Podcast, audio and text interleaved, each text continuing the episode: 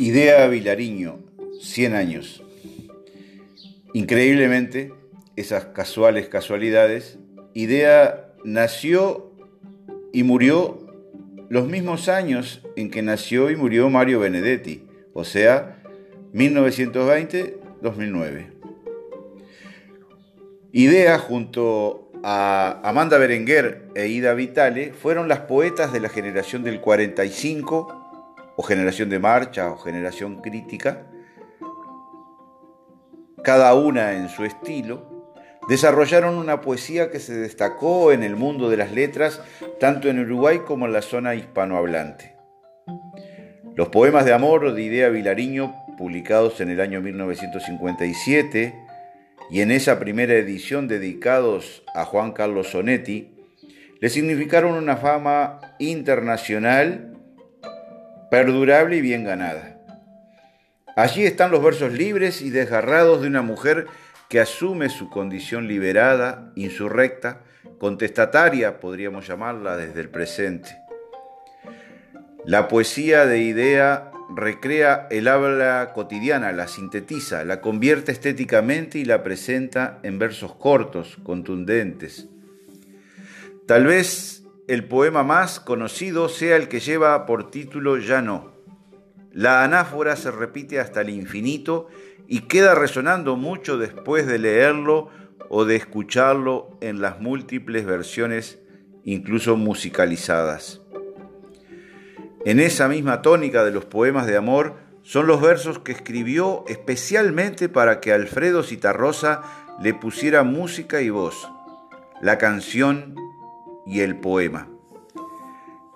Qué regalo verdaderamente para los oídos de los uruguayos y todos los hispanohablantes. Otra beta de su poesía son las letras de compromiso social. Los orientales que cantan los olimareños, por ejemplo. Y por supuesto, su permanente y consecuente adhesión a las causas populares de Uruguay y de América Latina, especialmente su amor por Cuba.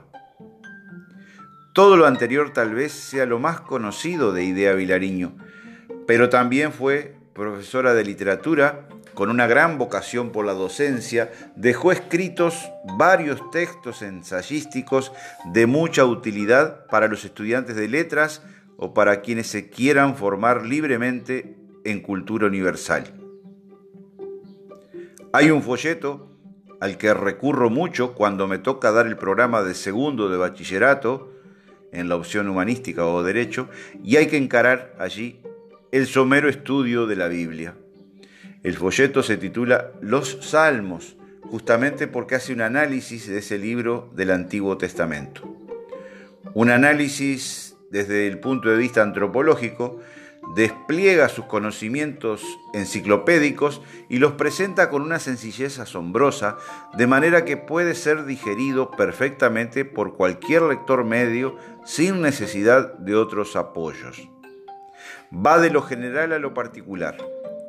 La religión hebrea, concepto de Dios, antes de Moisés, luego el período de Moisés, los caracteres del Dios pre-profético, luego los profetas, el período legalista.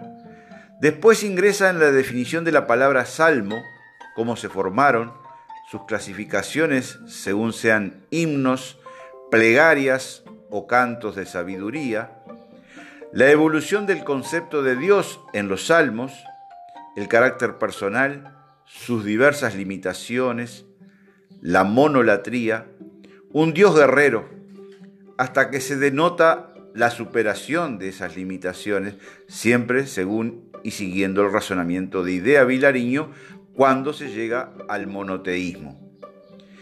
Y hasta que arriba al análisis de los textos concretos de algunos de los salmos que ella consideró como emblemáticos de esa evolución antropológica.